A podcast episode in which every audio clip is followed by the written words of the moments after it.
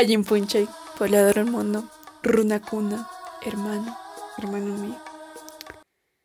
En este momento anacrónico, en donde esté situado, tal vez en un atardecer, en una noche, en el tiempo temporal que te regala Plaza en Risco. En este momento, una balada en Risco. Bueno, eh, primero un agradecimiento a todos los que escucharon el primer capítulo. Mm, bueno.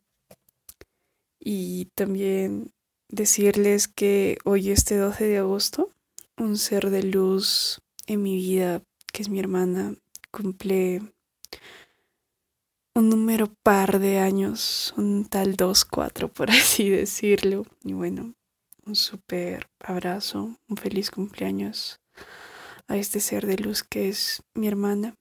Eh, tantas, tantas conexiones que creamos en esta vida y tantas conexiones que la vida nos da, ¿no? Eh, como quien diría. Bueno, comentarles de qué va a ir el segundo capítulo. Vamos a hablar con Escribano y un personaje extenso que tal vez algunos lo van a identificar y la verdad es que es quien tenga que ser en este momento. Y bueno, hablarles un poco más de lo que fue escribano. Si alguien se acuerda de Sabina, si alguien se acuerda de un necio, hagamos referencias en un atardecer en Plaza Enrisco, con un, bueno, no sabremos decir si es un nombre, nombre, pero bueno, el saco hasta las rodillas, el sombrero y la camisa infaltable, la tinta y el papel, y sobre todo creo que termina siendo observante nuestro espacio. Nos observa, nos ve, escribe y también ayuda a escribir. Más allá de la expresión, como quien diría, creo que la escritura nos termina regalando mucho más allá de todo, eh, más allá de expresión, de ser arte, creo que termina siendo amor en nuestro espacio, entre solo tinta, tal vez un lapicero, tantas formas de escribir, tantas formas de transgredir la materia. Bueno, un aspecto personal eh, del segundo capítulo eh, les voy a pedir a todos que en lo que vayan escuchando todos ustedes sitúen este capítulo donde ustedes desearan.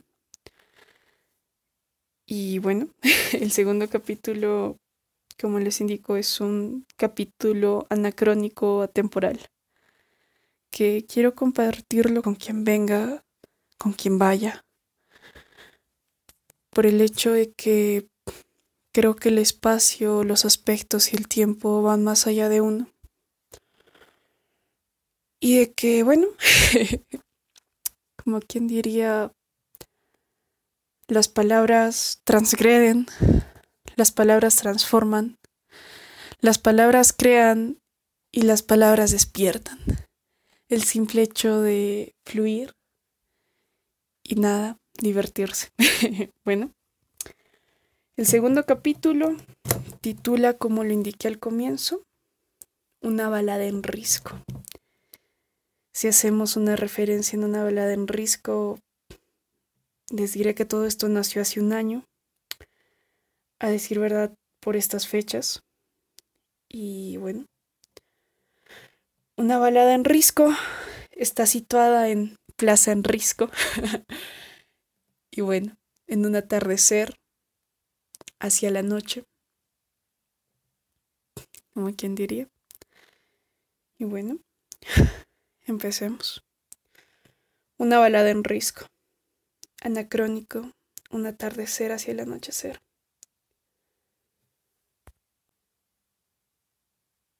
Visto desde una esquina, llega un extraño ser. Un extraño ser como quien lo describiría. Una camisa desmenguada, un pantalón roto, unas zapatillas, el cabello largo y unas flores en la frente. Ser extraño, pensó escribano. y solo preguntó, cuando se le acercó, ¿Usted qué desea? El ser extraño, que tenía la camisa sucia, miró a escribano, observó su máquina de escribir y solo dijo, ¿Cómo te digo que después de un año todo tuvo sentido sin vuelta? Me dijo que ahora las alas y huele. Y le dije que solo somos, solo dejamos de hablar. Escribano solo le dijo, Escribano lo observó, este extraño ser. Tenía una mirada más allá de las simples pupilas. Lo observó y le dijo, el amor es como un tren. Todos hemos sido pasajeros en algún momento, de amores que no han ido a ningún lugar. Es tan simple, es tan simple, pensó este ser extraño. ¿Cómo dejas? ¿Cómo sueltas? Extrañamente, el camino se volvió largo, le dijo. Simplemente empecé a caminar, observar y pensar. ¿Qué es esto? ¿Hacia dónde voy? Escribano le dijo. ¿Usted desea alguna carta que escriba? O tal vez solo deje esto. El ser extraño le miró y le dijo extraño oficio, escribano. Con aquel saco marrón suyo, cualquiera pensaría que escribe. Y sabe, no es momento de mirar atrás. Y sin embargo, empiece a escribir. Escribano lo miró, lo observó y le dijo, como observante de esta plaza he visto tantas historias tantas historias que nunca han llegado a ningún lugar. ¿Usted qué desea? Lo interesante fue que escribano se le acercó. Se paró de aquella silla, de aquella silla, me acuerdo. Y le ofreció sentarse y escribir. Este ser extraño. Lo llamaremos moneda. Moneda lo observó y le dijo, no, siéntese por favor escriba. Es extraño cómo empezó a sonar el ritmo del atardecer hacia la noche, cómo empezó a formarse una balada en torno de todo esto. Escribano alcanzó a decirle, extraña señorita, dígame usted lo que desea que yo escriba. Moneda, le dijo, de amores no hablemos en esta noche. De amores no hablemos, que no viene al caso. Si esta noche es bella, no preguntes y no sé por qué. No sé por qué. Te seguiré observando entre flores, herida por una rosa en el corazón. Ella cantaba bajo las noches, ardía bajo las llamas. Quizás no la amaba. Igual le pido que escriba. Entre el dolor y el abrazo, el beso de la soledad. Un paso doble, una simple persona, con tinta, que entendió que dejar de pensar puede ser una gran solución. Y sé que a nadie le importa, y aunque a nadie le importe, que algo tan cándido, que ardió, y ahora quedará como una balada de agosto, entre Sagitario y Géminis. Simplemente, de amores no hablemos esta noche. Que su silueta se moverá y estará bien. Y yo soy polvo. Podría llorar, podría llamar y podría olvidar. Aquella silueta, aquellos labios rojos, no están más aquí. como una balada de agosto entre Sagitario y Géminis. Ahora parto de aquella plaza. Partiré de aquí en una noche clara, fría. Extenderé las alas y ahora partiré. De amores no hablemos, que no viene el caso. Entre, entre boleros y agosto. Fue un 29 de agosto. Quizá, quizá pensó, pensó escribano Esta carta, al igual que tantos trenes, no llegarán a ningún lugar. Las palabras se las lleva el viento. Las palabras transgreden el espacio. Quizá. Vio como moneda soltaba todo. Se despojó de todo antes de emprender. Simplemente moneda. Se levantó. Le miró y le dijo, es momento de seguir el camino, estimado señor. Muchas gracias por la tinta, por la vida, por compartir todo esto, por esta bella noche. Y como le dije, si esta noche es bella, no preguntes más. No preguntes más. Escribano se quedó observando que en todos sus años de trabajo lo llamaremos. Solo se quedó observando y ambos se observaron. Moneda dejó el abrigo de lado, tomó el sombrero de escribano, alzó y le dijo, como le dije, hace un año me dijeron que volase, y hoy expando las alas. Gracias. Nuevamente se escuchó. Y entonces, solo fue.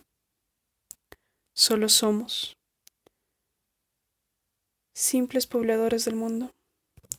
Todas, todos, todos. Desde el momento anacrónico, en un atardecer, concordancia. Concordancia, decimos. Con ello el segundo capítulo de Plaza en Risco. Como les digo, es un capítulo algo profundo. Fue escrito un 29 de agosto. Quise compartirlo ahora. Bueno, para hacerles un énfasis en lo que es estos personajes, siento que Moneda, por así llamarlo, es uno de los principios de caminante antes de empezar. Por ello les dije que es un tanto anacrónico y todo ello en relación a todo el personaje. Y el personaje de escribano se lo dedico llenamente a mi mejor amigo, a este grandioso ser de luz que quiero, que amo mucho y que estuvo ahí para escuchar, escribir y sonreír y reír, ¿no? Y bueno, con ello, Plaza en Risco los invito que esta semana se tomen un café con ustedes mismos, que sea un momento para compartir con aquellas voces interiores que todos tenemos. Hermanos del mundo, pobladores del mundo, somos, fuimos, seremos darles un fuerte abrazo en estos momentos a todos. Y bueno, en este 12 de agosto, a las 2 y 12, en un momento atemporal en el tiempo y en el espacio, bajo la luna y el inmenso cielo azul, bajo el universo y el extenso espacio, les deseo un grandioso día, una grandiosa vida. Recordar que siempre somos seremos, fuimos y aún seguimos. Y en todo esto, en cada momento, en cada minuto, siempre estamos. Una balada en Risco, en Plaza en Risco, Atlanta. Pobladores del mundo, pacar en cama. No se olviden de abrazar, amar y sobre todo respetar. Mucho amor para ustedes.